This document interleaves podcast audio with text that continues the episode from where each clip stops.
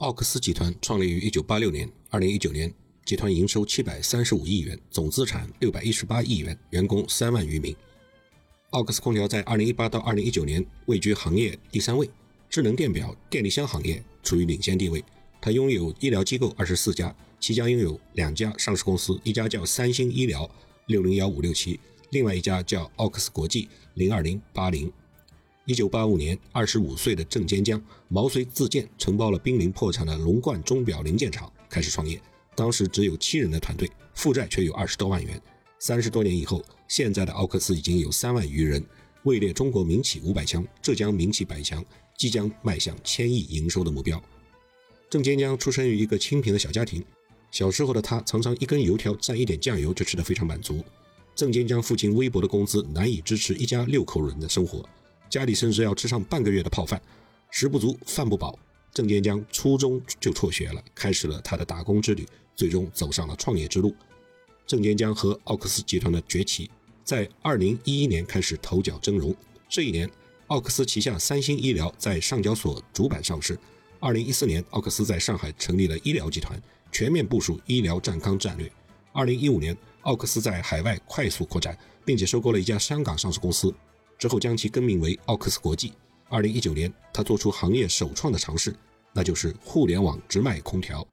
这一点倒值得我们稍微花一点时间来探讨一下。先说二零一八年的工厂直卖，奥克斯推出了以工厂直营为内核的线下网批模式。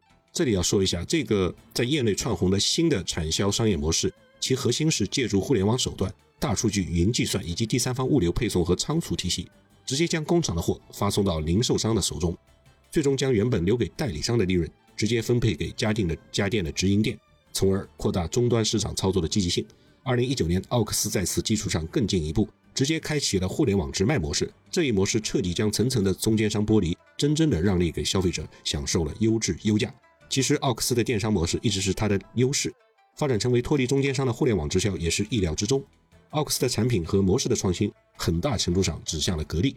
格力和奥克斯是这个市场上的定价的两个极端，单台产品的均价，格力差不多平均都要比奥克斯贵一到两千块钱。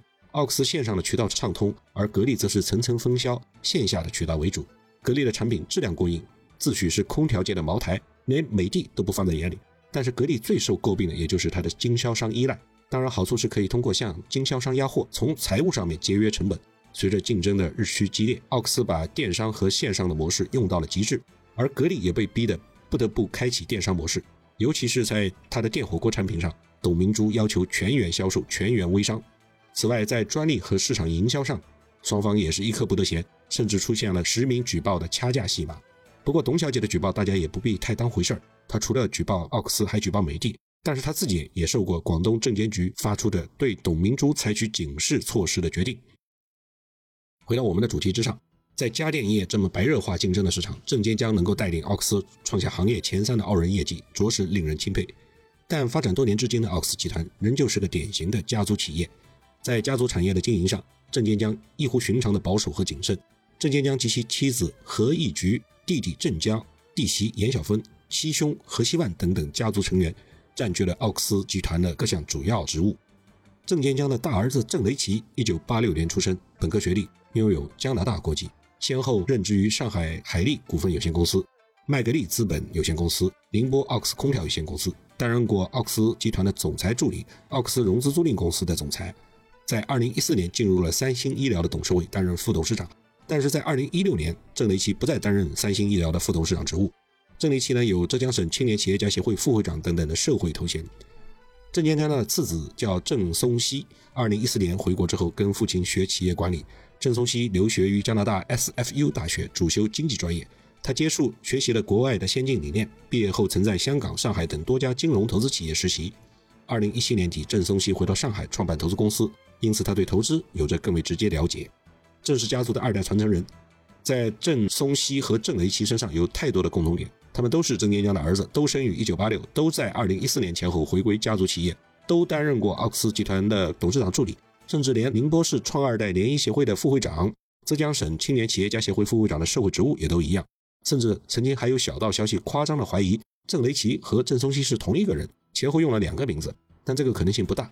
网上传的郑坚江在郑雷奇、郑松熙之外还有一个小儿子，生于两千零一年，后来到美国上学，英文名叫 Jack。尽管远隔重洋，郑坚江总是抓住机会亲手点拨 Jack。小儿子未来接班也不是没有可能。